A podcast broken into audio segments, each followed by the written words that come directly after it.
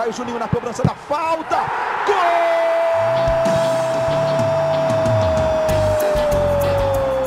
Está entrando no ar o podcast. Sabe de quem? Do Vasco! Do Vascão da Gama, do Gigante da Colina. É o GE Vasco. Fala, torcedor vascaíno, tá começando o episódio 47 do podcast GE Vasco. Seguimos de quarentena, eu sou o Luciano Melo, direto da minha casa, e estou recebendo mais uma vez, direto da casa dele, um dos setoristas de Vasco do Globoesporte.com. Como é que você está, Fred Gomes? Fala, grande Lulu. Vamos embora continuar essa seleção aí, que eu sei que você vai falar disso comigo hoje. É isso. Na semana passada a gente fez o melhor goleiro, Barbosa venceu, tem mais grandes valores ali, Carlos Germano pegou quase chegou perto dele, enfim, o Vasco teve grandes goleiros ao longo da história. E hoje a gente faz os dois laterais, as duas laterais, na verdade, né? Quem foi o melhor lateral esquerdo da história e quem foi o melhor lateral direito. Você vê que eu comecei com o esquerdo, porque o Vasco tem uma disparidade aí, a gente vai falar sobre isso bastante. Mas o Vasco, ao longo da história, teve, tem muitos laterais esquerdos de primeiro nível e laterais direitos não, não acontece a mesma coisa. Tem bastante gente até que já faz uma gambiarra, que é botar o Mazinho na direita e o Felipe na esquerda. Estou antecipando tudo aqui, mas eu inicialmente vou sem gambiarra, Fred. Então, vamos combinar o seguinte: eu falo os três, você fala, eu falo, os três melhores direitos, os três melhores esquerdos, na tua opinião e na minha opinião, pode ser? Vamos nessa. E a gente vai revezando um a um. Então, vamos começar com os direitos, para deixar o mistério para o fim. E eu quero começar com você, Fred, por favor. Bola contigo. Seu terceiro lugar, aí, um a um. Vamos lá, Lu. É, eu vou colocar o, o, Orlando Lelé em terceiro lugar. Primeiro, é, na semana passada eu falei para você que eu ia seguir a memória afetiva e citar somente jogadores que eu vi jogar. Aí mudou de ideia no meio, mas? Me, mas mudei de ideia e falei, não, cara, o Barbosa não pode deixar de ser o melhor. Hoje não, hoje eu vou mais com os que eu vi jogar, mas conheço a história do Orlando Lelé, formou a barreira do inferno com o Abel, entendeu? Ali na zaga do Vasco, ele lateral direito, claro. E mas assim, eu sei que ele é um grande ídolo, mas ficou mais marcado mais por ser um jogador viril do que pela por ter um futebol vistoso, né? Então vou colocar ele em terceiro lugar, mas confesso que eu vi poucos vídeos do Orlando Lelé. De repente ele jogou pra cacete e eu não vi tanto assim, por, justamente por ausência de, de material histórico em vídeo. Na é, minha, eu vou, eu vou falar um pouco estudo. mais para frente, mas há controvérsias sobre esse negócio do viril, mas assim, é aquela que a gente sempre fala quando a gente faz podcast. Nós somos da mesma geração, né? Então a gente só tem relatos do Orlando Lelé de quem veio antes da gente. Tá? Os relatos que eu vi, que eu ouvi, são um pouco diferentes, mas todos eles falam da virilidade, sim, como você disse. A Barreira do Inferno foi muito marcante ali no fim da década de 70 no Vasco. O Vasco, enfim, não ganhou brasileiro, mas era um time que brigava sempre por Carioca, ganhava Carioca, chegava na FIFA, vice-campeão brasileiro em 79 contra aquele time invicto do Inter, era um time que chegava bastante. E esse time e essa linha de defesa ficou marcada. Então, o meu terceiro lugar é do Luiz Carlos Vinck, assim, porque eu entre eu acho os quatro que a gente citou no Twitter aí, depois a gente vai botar os votos da galera bem equilibrados, os laterais direitos o Orlando Lelé, que enfim, tem essa participação histórica. E aí os três outros são marcados quase todos por um título importante, sendo que o Vink tem um pouco mais de tempo de Vasco. Os outros Sim. são o Wagner, de 98, e o Clebson, de, de 2000, né? O que tem com um ano só no Vasco, tem a morte trágica num acidente de carro. O Clebson chega no Vasco no meio de 2000 e sai no meio de 2001. Era uma lateral, nem era o cara, né, o, não, o melhor jogador do time, aquele time 2000 do Vasco era muito forte, nem era um, né, um gênio da lateral direita, mas era um cara bem acima da média na, na posição. Já era uma posição carente, como continua sendo no futebol brasileiro. E o Clebson era bem acima da média. Mas desses quatro, o Clebson, para mim, ficou fora. Então, o Vink, para mim, tem um lance muito marcante, que é o cruzamento para o gol de 89, o gol do título, né? enfim, ficou marcado uhum. lá no, no Morumbi. Ele, para mim, e por, pela história que ele tem no Vasco, ele jogou no Vasco algum tempo, assim. Então, por essa, por essa história, ele, ele pega para mim essa terceira posição. E aí, Fred, você quero você agora com o seu segundo colocado na direita. Fala para mim. Meu segundo colocado vai ser o Vink, é, justamente por esse esse lance que você citou, o cruzamento para o gol do bicampeonato do Vasco, a sequência dele dele no clube, imaginou-se que o sobrinho dele pudesse dar prosseguimento à carreira. Agora, quer dizer, a carreira não, a carreira ele mantém, então é, fez história, um acordo né? é. para permanecer, mas a história, a trajetória bonita do tio aqui no Vasco, ele ainda não deu certo, o garoto jogou muito pouco aqui, mas vejamos se ele vai conseguir mudar o panorama dele. Né? O tio dele foi um lateral de muito sucesso no futebol brasileiro, é, teve destaque no Internacional, também teve destaque no Corinthians, então é um cara com, com estofo no futebol nacional. Mas o meu primeiro aí dessa galera eu vou falar depois. Eu poderia até ser um de fora, mas vai ser daí. Aí eu não, aí eu não entreguei ainda porque eu não falei se, se o Klebson ou o Wagner estão fora. Então vamos guardar o meu primeiro. então o meu segundo vai ser o Wagner. Assim, o Wagner era um jogador que, cara, quem, para quem viu jogar o Wagner, é uma coisa que a galera mais nova assim tem menos lembrança. Quem, quem não viu aquele time de 98 jogar, o Wagner chega como um meia, né? E o Wagner, cara, ele era um monstro, assim. Ele falava que ia dar caneta no Argel. Eu lembro, eu lembro perfeitamente disso, assim. Vasco e Fluminense, a época que o 98 é o ano de maior né, abismo entre dois rivais na história do futebol brasileiro, porque um ganha Libertadores e o outro cai da Série B para a Série C. Nunca aconteceu isso em nenhum estado do Brasil, como aconteceu com o Vasco e Fluminense naquele, naquele ano ali. Então, tinha essa rivalidade ali, e não só isso, assim, nos jogos grandes, nos jogos de Libertadores, ele crescia, ele jogava muito, foi improvis... acabou sendo improvisado, porque era o. A lateral direita era o ponto fraco daquele grande time do Vasco, aí no, no ano anterior, em 97. Ficam revezando Felipe Alvim, Maricá e Valber, os três, nenhum deles se firma. O Valber também era uma improvisação de um cara que jogava muito. Mas o Wagner tem lance, tem no Rio São Paulo de 99, o que ele faz na, na semifinal contra o São Paulo é brincadeira. Tem um golaço no Morumbi. O Vasco perde o primeiro jogo no Maracanã, mas vai lá no Morumbi, ganha por 3 a 1 com uma grande atuação dele, um golaço. Então ele vai ficar com esse segundo lugar, porque foi um cara que não jogou tanto na lateral e também não fez tanta uma carreira tão grande no Vasco assim, apesar de ter, ser titular no, no maior título da história do Vasco, Libertadores de 98. Só por causa disso ele fica com a minha segunda posição. Eu posso, eu vou chutar ele ao seu primeiro colocado, Fred? Acertou. então explica. Explico já com grande parte da sua explicação, porque esse cara me encantou muito no, nos anos 90, assim, justamente com a camisa do Vasco. Eu não entendo como esse cara não foi mais longe, nem no Vasco, nem no São Paulo. Era um cara de nível de seleção brasileira fácil, para quem não viu, né? Exatamente. Não era um jogador para o Celta de Vigo, por exemplo, que foi onde ele jogou lá na, na Europa. Então, eu não entendo. Realmente, esse cara foi um fenômeno de uma habilidade absurda, de uma agressividade, assim, ele chamou muito a minha atenção na minha adolescência. É, assim, foi o que você falou, uma disparidade enorme, porque não é um jogador da posição, ele foi improvisado e mesmo assim, dentre os que temos aqui, foi o cara que tem o valor afetivo, assim, para mim, a memória afetiva de ter visto ele jogar nesse grande Vasco, então, para mim, é o melhor dessa galera aí. Você falou do Celta, ele chegou a jogar na Roma também antes do Vasco, né? Quando ele verdade, no, ele, verdade. Ele chegou no Vasco em 98, 99. A Roma talvez fosse até um, um, clube mais condizente com o futebol dele, apesar de não ser o time né, de primeiro nível absoluto da Europa. Mas era, ele não conseguiu se firmar, assim, é muito por isso, porque mesmo no, depois do Vasco ele vai por empréstimo para o São Paulo. Ele era um cara que podia ter ficado mais tempo no Vasco, e aí depois faz essa história de Celta de Vigo. O Celta ele chegou a ser titular, enfim. É um cara que tem uma, uma trajetória bem interessante. Mas o Wagner, é, assim, é difícil explicar para a garotada, para o cara mais novo que está ouvindo isso, como um cara de tanto futebol e que nem era um, né, ele não, é, não vou dizer que era um cara super disciplinado, mas também não era um maluco, né, um cara de tão indisciplinado assim, enfim. Eu acho que até Sim, que ele era meio eu... estourado, né? É. Teve aquele episódio com o Paulo Nunes uma vez, assim, não, assim, uma discussão acho que lá, em campo. Não tenho muita dúvida de que esse lado psicológico atrapalhou a carreira dele, mas não era um cara, né, de que te chamasse, cara, esse aí é, é né, pavio curto total, é completamente não era o Edmundo. É, eu não queria citar nomes, mas é por aí. mas eu sei. Não, não chegava a esse ponto.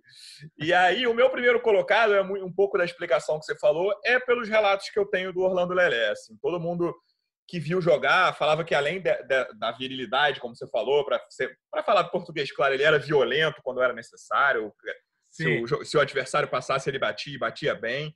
Mas até com essa coisa do batia bem, era um cara que batia muito bem falta, fez muito gol de, de, de falta numa época que tinha o Roberto Dinamite ali, né, para concorrer com ele.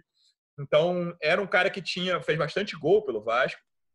Então, por essa história, e jogou, se eu não me engano, deixa eu abrir a ficha aqui, de 77 a 81 no Vasco, fez essa carreira maior. Acho que isso ele ganha bastante do, dos, dos outros que a gente citou aí. Então, é o meu primeiro colocado. E aí, eu vou começar a botar a galera nisso aqui, tá bom, Fred? Vamos nessa, Lula. Vamos lá, ó. eu já vou falar o, direito e esquerdo de, algum, de algum, algumas pessoas lá no Twitter, depois eu, eu leio mais quando a gente terminar os esquerdos. João tá Almirante, tá celebridade da, da Vasco Twitter, votou em Orlando Lelé e Felipe. Landinho, Orlando Lelé e Felipe. Hélio Fernandes, meu pai disse que foi Orlando Lelé e Felipe, acompanha o relator. Alexander, Mazinho e Felipe, fez a gambiarra do Mazinho que eu falei no início. Aí já começa a galera sacaneando. E Felipe, Helder Grande e Rubem Júnior. Ah, aí já vem, já veio outro. Cristiano e Ney. É, já veio outro citando Henrique, Diego, Vitor Boleta, Claudemir e Alain Cardoso. Meu Deus. É, e aí, o Giovanni Cadê cita, o Yotun? É, ah, o tá Giovanni que volta a ser sério fala: Wagner, entre parênteses, era para ter jogado a final contra o Real Madrid. E Mazinho, Isaías Carraio, Wagner e Felipe, Lucas, Orlando Lelé e Felipe, Damar, Wagner e Felipe, Matheus Gilberti, Vink e Felipe, CRVG, WN, Vink e Felipe. O Felipe claramente é o mais votado na esquerda, mas na direita você vê que é bem dividido. Vink, Wagner e Orlando Lelé, todos os três são muito citados, fora a gambiarra do Mazinho. Então vamos partir para a esquerda, Fred. Tá contigo a, a terceira posição. A terceira posição, eu vou aqui. Esse eu vou seguir fielmente o que eu propus no início do, do programa. Nego vai me tacar tomate, laranja, porque ele jogou muito pouco tempo no Vasco. Mas esse é um dos grandes laterais esquerdos que eu vi é, na minha vida. Assim, eu sei que em alguns clubes ele foi um pouco apagado, mas depois jogou no meio campo, jogou na Inglaterra. Jogou... Eu vou botar o Gilberto de terceiro lugar, porque assim, Coronel e Alfinete eu não tenho nenhum embasamento. Uhum. Já entreguei meus dois primeiros, inclusive. Ah. é, mas eu vou botar o Gilberto. Achei que ele jogou demais. É, não foi aquela passagem esplendorosa pelo Vasco, mas assim, fez gol em clássico.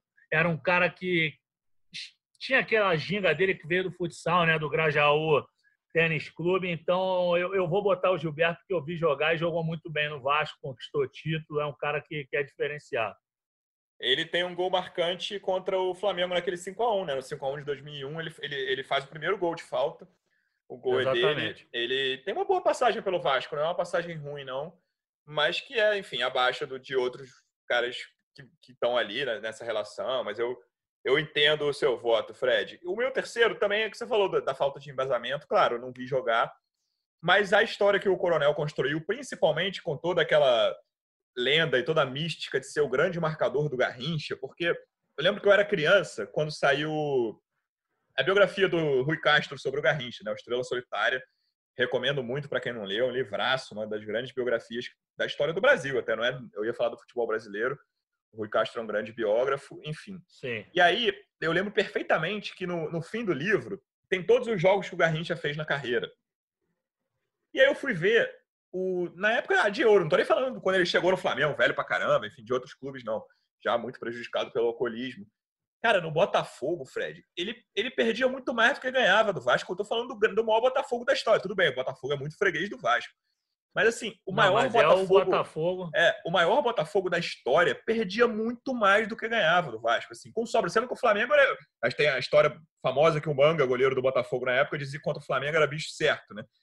E o Coronel, Coronel tinha muito isso, de ser claro que no Vasco não ganhava só por causa dele, o Vasco tinha um bom time ali no fim da década de 50, início de 60, mas ele tinha essa mística de ser o grande marcador do Garrincha. Era o clássico disparado em que o Botafogo tinha mais dificuldades, era contra o Vasco, muito mais do que contra o Flamengo e Fluminense. Então ele fica com, com a minha terceira colocação muito por essa homenagem, por causa dessa coisa marcante de ser o grande homem que não parou, mas assim, conseguia segurar minimamente Causar um dos cinco maiores jogadores da história do Brasil, provavelmente. Sim, você falou até da questão do bicho com o Flamengo. O, o Garrincha foi capaz de, de é, causar a saída do Gerson do Flamengo, porque o, o treinador do Flamengo, na decisão de 62, o colocou na lateral esquerda. É, e o Gerson ficou pé da vida e pediu para ir embora. E o Coronel segurou. É justa a tua referência pela história é um cara que é citado em todos os documentos sobre o Vasco, seja o Wikipédia, documentários, livros, o site oficial, o lista, assim como o alfinete, mas como eu falei, eu, sei, eu, eu mereço ser, ser agredido, entre aspas, verbalmente, digamos, pelo Gilberto. Eu mereço, mas eu quis ficar no negócio mais atual. Vou para o meu segundo, então? Vai. Olha, agora, de novo, lá vou eu para a contradição. É, o Felipe é um dos caras que eu mais vi jogar bola na minha vida. Sinceramente, uhum. assim. Esse é outro que eu não entendo como não foi maior na Europa, porque é um fenômeno. Impressionante. Mas mesmo.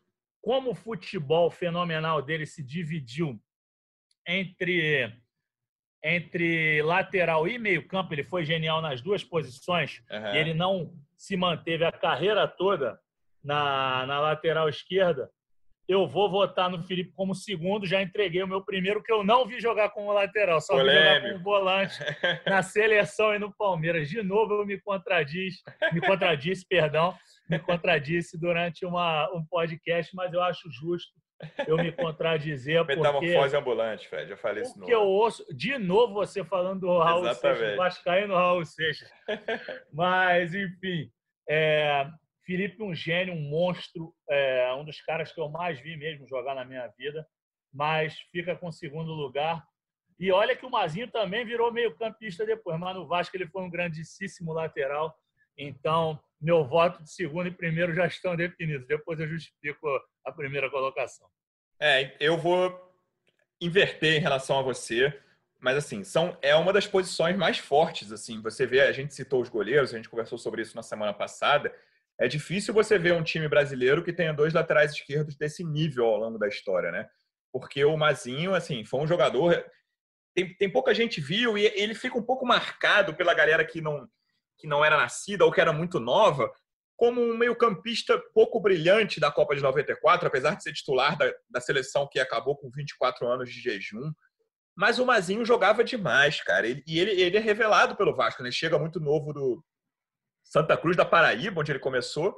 E aí, em 85, ele sobe para o profissional do Vasco, com 19 anos. E aí se firma muito rápido, joga é, é, aquele bicampeão, bicampeonato muito marcante, Carioca 87 88. Ele participa, é destaque, obviamente, o Campeonato Brasileiro de 89. Ele fica no Vasco até 90, quando vai para a Itália. Sempre como lateral esquerdo, né? O, o Mazinho no Vasco era lateral esquerdo. A gente, claro que, por exemplo, a gente citou o Luiz Carlos Vinck, que foi contemporâneo em parte da época do Mazinho ali. Então, por isso que, assim, botar o Mazinho na direita é gambiarra. Tá liberada a gambiarra. Quem sou eu, quem você? Somos nós para proibir a gambiarra. Claro. Mas, até porque o Vasco tem poucos laterais direitos de nível. É, é certamente a pior posição na, na seleção histórica do Vasco. Sim. Se quiser botar, então tá liberado.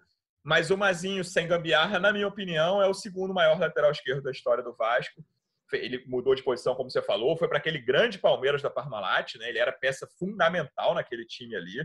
Depois sai para o Valência, para o Celta, tem uma trajetória bonita na, na, na Europa. É um cara que fez carreira grande na Europa, muito mais. O Celta que eu cito, por exemplo, ele é muito maior do que o Wagner foi lá, a gente citou o Wagner. Talvez tecnicamente, assim, o Wagner, em termos de habilidade, fosse até melhor. Acho que podemos dizer isso com tranquilidade. O Wagner era muito habilidoso. Mas o Mazinho claro. era um, monstro de jogador, muito completo, sabia marcar, sabia criar. Enfim, perfeito para lateral ali. Ele fica com a minha segunda posição. É, tanto que você falou aí do, da carreira dele na Espanha, os dois filhos dele começaram no Barcelona, né? O Thiago e o Rafinha Alcântara começaram lá por conta de toda a carreira dele na Espanha, né? Então ele é um cara realmente imenso aqui. Até vim abrir a, a ficha dele aqui de novo para conferir. Eu, cara, você acredita que eu comecei a acompanhar futebol fortemente mesmo entre 92 e 93, mas eu acho que eu tinha um card do Mazinho no Lete da Itália, cara. Eu não sei, alguém é me doou. Eu acho que eu tinha, cara. Eu li aqui o Lete, eu lembrei disso. Alguém me deu uns cards antigos, eu estava vendo aqui o resto dos times Elche da Espanha, o Alavés e o Vitória da Bahia. Eu não lembrava dele no Vitória da Bahia, mano. Quando ele vai para o Lecce Fiorentina, vale dizer ali entre 90 e 92, antes do Palmeiras da Parmalat, era aquela época que o campeonato italiano era o principal campeonato do mundo, né? Era Sim, o Milan dos, só, Milan dos holandeses, o, a Inter de Milão dos alemães. A gente via de manhã na Band, lá com Silvio Lancelotti, Silvio Luiz. Era Exatamente. o que a gente assistia sempre. Enfim, era o grande campeonato do mundo na época, bem acima do, do espanhol e do inglês, né? Perfeito, era isso mesmo, era muito maneiro. Eu me amarrava em ver de manhã, ainda mais com o Silvio Luiz, que eu gostava de dar umas risadas com ele, né? Era legal. Vai para o seu primeiro, então, Fred. É, o primeiro vai ser o Mazinho mesmo, por conta de tudo que, que eu já escutei. Assim, qualquer amigo meu, cinco anos mais velho que eu, sete, dez anos, os caras falam de um jeito que eu falo, ah, não, cara, o cara deve ter sido muito craque mesmo como lateral. E também é, eu, eu, junto ao meu voto no primeiro colocado, isso que eu citei do Felipe, por ele ter se destacado muito no meio-campo também. Porque o Felipe foi 10, foi ponta direita, foi volante. Onde ele jogou, ele jogou para cacete. Entendeu? Agora, é. como lateral esquerdo, ele foi fenomenal também.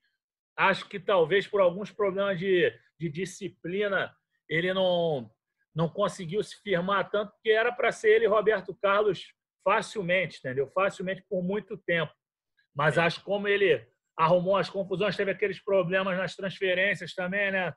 Não tão simples para a Europa, Isso. quando ele foi para o Galatasaray, então... Ah, e para Roma, que, que ele vai e volta, né? O Capelo diz lá que, enfim, a Roma desiste, de, comenta-se que o Fábio Capelo não queria, que depois de um certo tempo achou pouco interessante, mas a Roma inicialmente pagaria 22 milhões de euros, se eu não me engano, Euros não, que não era euro ainda, mas enfim, pagaria bastante sim. dinheiro pela contratação do Felipe. Sim, sim, sim. Não, é, o Felipe fenômeno, mas eu vou com o Mazinho pelo que me falaram que ele foi de lateral esquerdo, ainda mais no, no Vasco é, bicampeão carioca, entendeu? Que foi um muito marcante, campeão brasileiro. Então todo mundo cita muito esses títulos do Vasco, tanto de 87 com gol do Tita quanto de 88 do Cocada uhum. e com grande participação do Mazinho nesses campeonatos todos. Acho que, que merece a primeira colocação. Mas é. quando a gente for votar o meio-campo, coloca o Felipe lá que eu quero votar nele, hein? Tá bom, você, você manda, Fred, aqui. Por favor. E, e aí, o meu primeiro colocado é esse. Cara, eu, eu lembro, aí, como você falou, a gente nasceu em 85, como a gente sempre cita eu lembro perfeitamente do surgimento do Felipe, né? A, famosa lenda de que ele era, perdão, o reserva do Bill nos juniores. E aí o ah, Lopes viu um treino, um treino dele no Vasco e no fim de, ele treinou uma vez no profissional. O Lopes viu, gostou. Começou ali no fim de 96 ele a subir. E aí, cara, 97, o que, o, teve um momento ali, cara, o que o Felipe fazia era brincadeira. Ele ele, ele irritava muito os adversários, devia ser insuportável marcar o Felipe, cara. Porque Aquela cara, mãozinha esquerda aí pro lado. Ele passava, o cara dava um, uma segurada na camisa dele, ele parava, olhava pro juiz, abria os braços. É. Era aquele típico cara marrento, assim, com 20 anos com na cara. Bate... 97 aquele já era um absurdo. de bate-bola dele.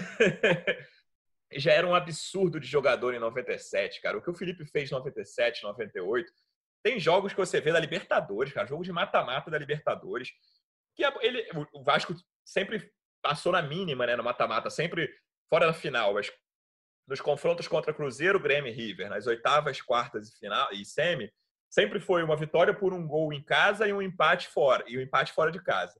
Então sempre foi na ponta do chá. E aí o Vasco, fora o River que o Vasco empata mais no fim, não tem nem muito tempo de segurar o jogo, é sempre bola no Felipe, cara. É impressionante o que ele fazia. Quando, quando o Vasco não estava levando pressão, claro que o, eram três, eram os três campeões anteriores, né? Cruzeiro, Grêmio e, e River, 95, 96 e 97 foram os campeões. Claro que era um time muito forte.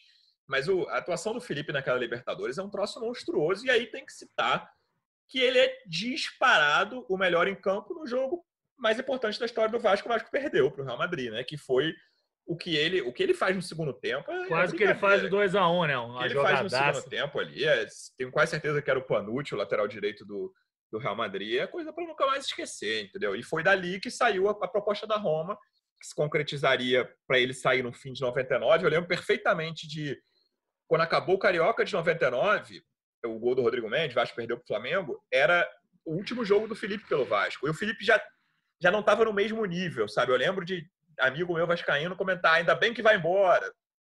Naque, depois daquele jogo, claro que no meio da raiva ali. É, hum. E aí ele, ele acaba que não vai embora.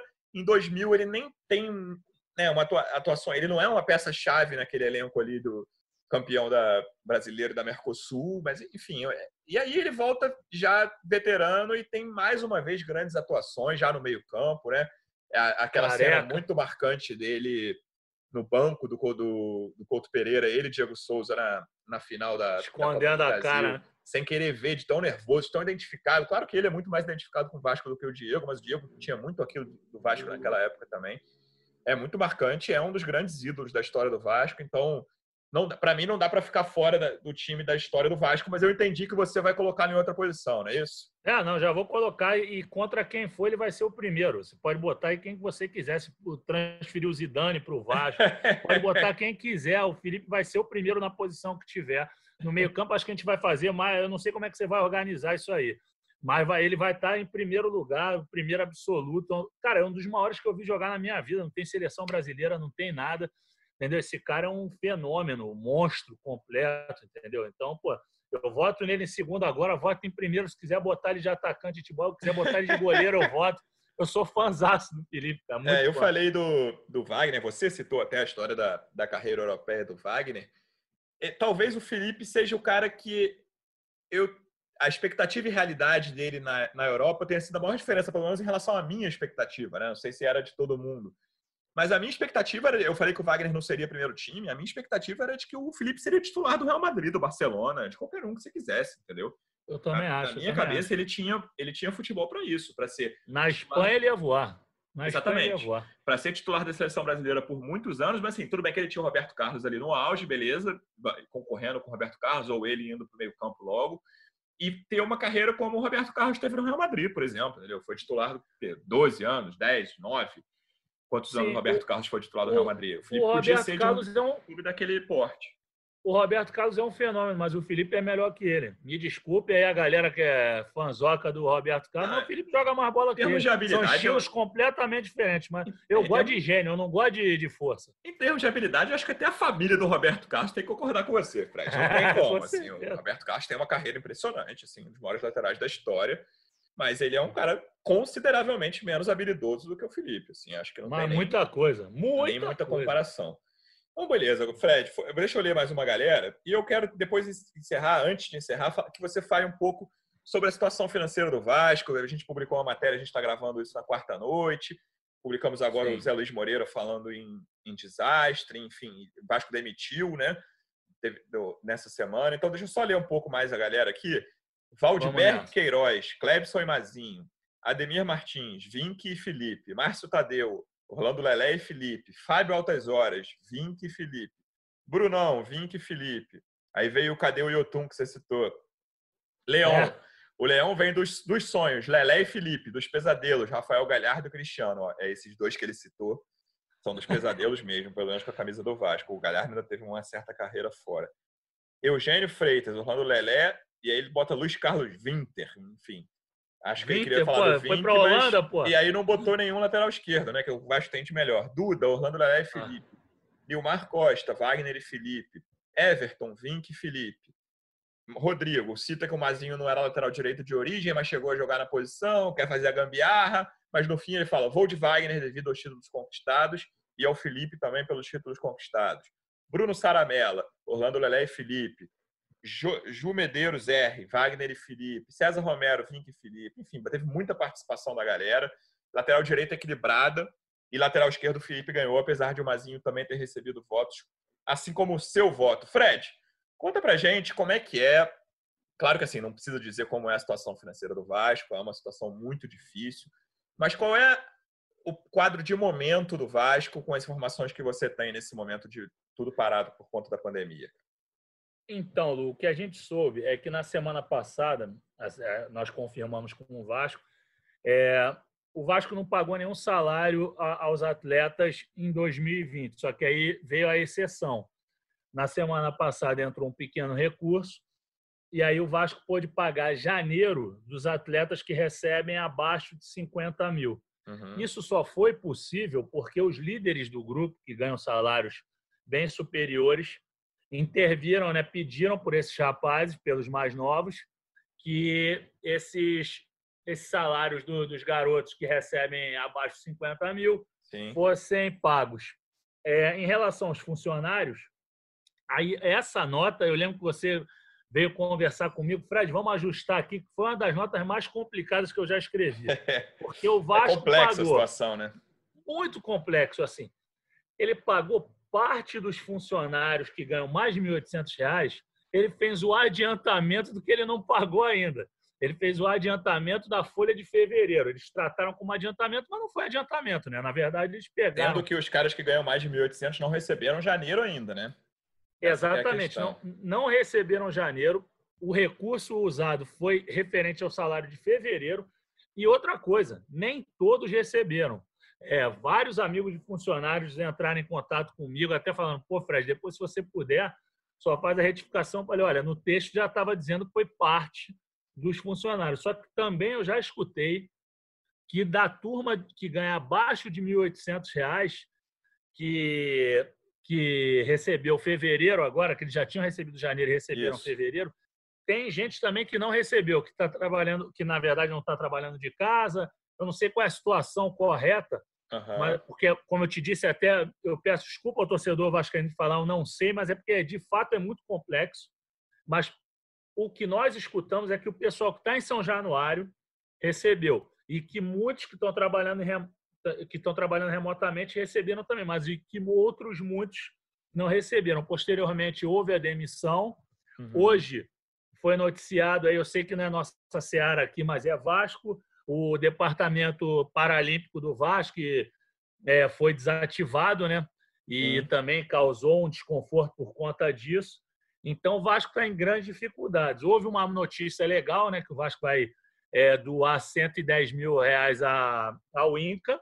Isso tem a ver com um dispositivo, né, com uma, uma promessa que já havia sido feita em relação ao, aos associados que fazem parte do programa, do programa não, perdão, da categoria Camisas Negras do, do sócio gigante, né? Isso. Que é uma então, forma também de tentar manter ali o sócio, esse anúncio do Vasco é um pouco uhum. contraditório o Vasco falar isso no momento que está devendo tantas folhas salariais. Mas tem um pouco essa questão de reter o, o sócio no mês que está acabando a promoção de quase todo mundo que entrou lá em novembro. Os seis meses de promoção acabam agora em maio, né? É, por uma atitude nobre, né? De cunho social e cujo nome da categoria é uma referência ao time que conquistou o primeiro campeonato carioca do Vasco em 23 e a equipe era formada por operários e negros, né? Então acho que isso. tem um simbolismo isso. Sim, Mas sim. obviamente que tão logo que eu publiquei a matéria já vieram os protestos, não vão pagar os funcionários, não vão pagar os jogadores. Então a situação do Vasco é muito complexa, complexa. Como você citou, o José Luiz Moreira falou há pouco à Rádio Globo e ele disse que foi um desastre total no Vasco, que eles estavam, né? Ele mesmo estava procurando juntamente a, a, a outros portugueses que costumam ajudar no Vasco, assim, conseguir um apoio financeiro, e isso com certeza foi impactado pela paralisação provocada pela pandemia do Covid-19, né? É isso. Fred, queria te agradecer mais uma vez a participação, amigo. Até a próxima, hein? Lulu, uma honra. E me chame novamente. Se eu não participar dos próximos, me chama para votar no Felipe, hein? não me esquece. Pode deixar, meio campo você está garantido, amigo. Abração. Valeu, Lulu. Abraço. Obrigado, pessoal, pela audiência. Semana que vem a gente volta com a eleição de melhores zagueiros da história do Vasco. Um abraço.